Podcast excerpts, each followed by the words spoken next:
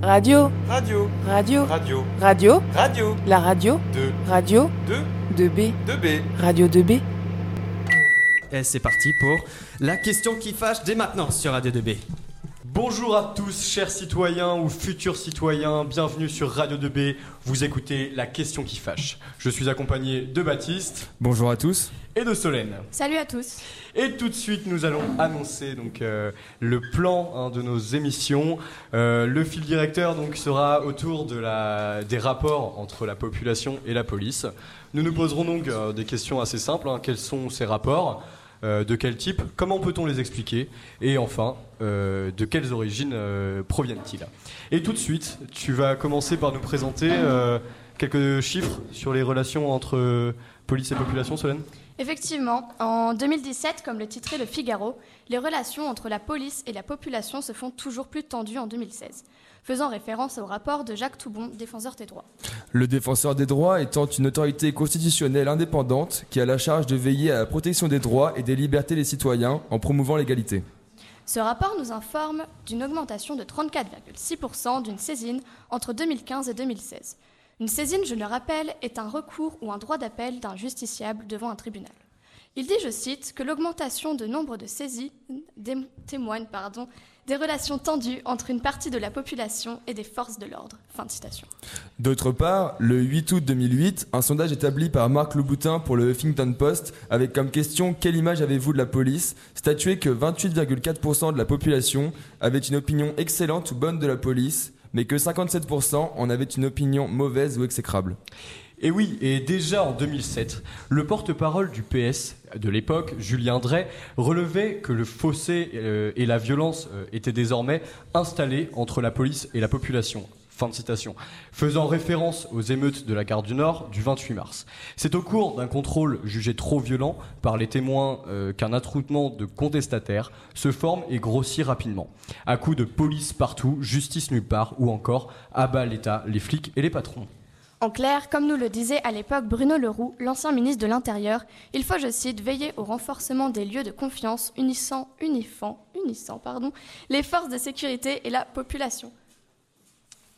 Nous avons donc vu que les rapports de la police avec la population sont relativement tendus.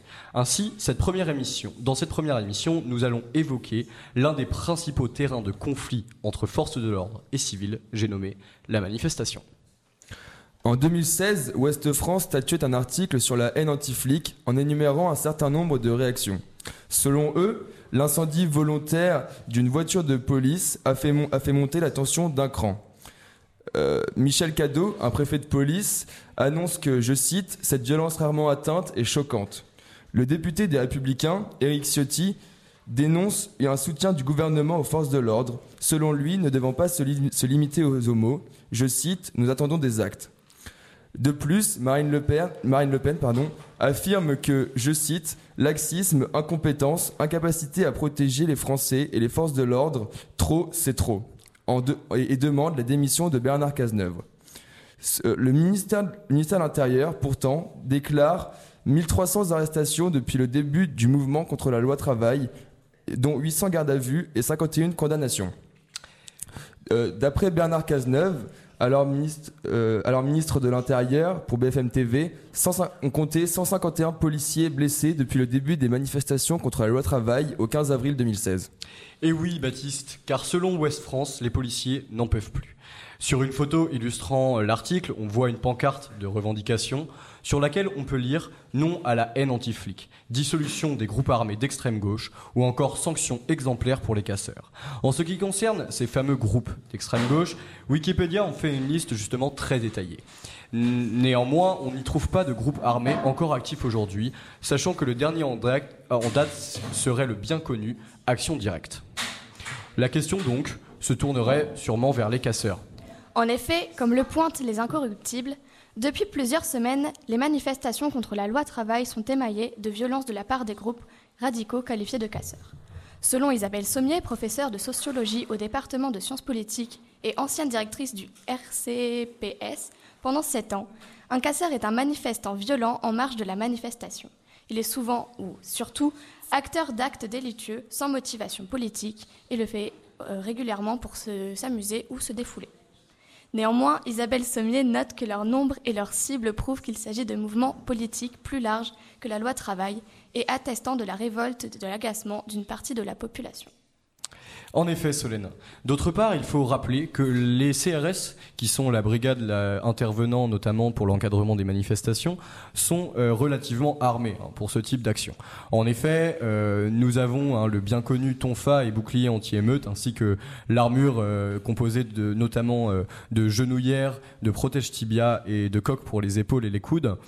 Et auquel on peut bien entendu ajouter le très célèbre flashball, hein, un revolver qui envoie des balles en caoutchouc, euh, ainsi que le gaz lacrymogène en spray et en euh, grenade, ainsi que les grenades anti-encerclement euh, qui vont se séparer en 24 palets, ayant pour but de séparer les manifestants.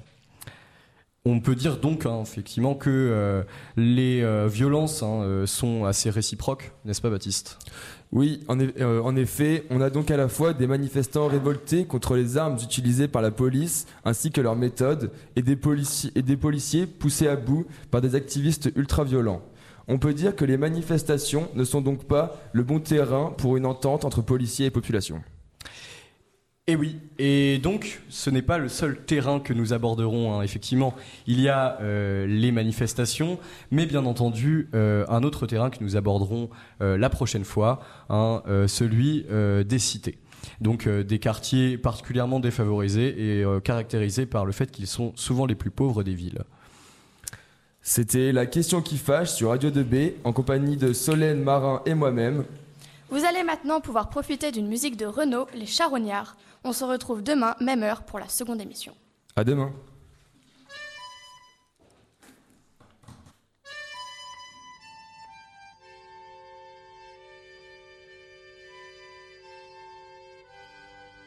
Il y a beaucoup de monde dans la rue Pierre Charon. Il est deux heures du mat, le braquage a foiré. J'ai une balle dans le ventre, une autre dans le poumon. J'ai vécu à Sarcelles, je crève aux Champs-Élysées. Je vois la France entière du fond de mes ténèbres. Les charognards sont là, la mort ne vient pas seule. Radio 2B, ça me saoule. Je déteste Radio 2B.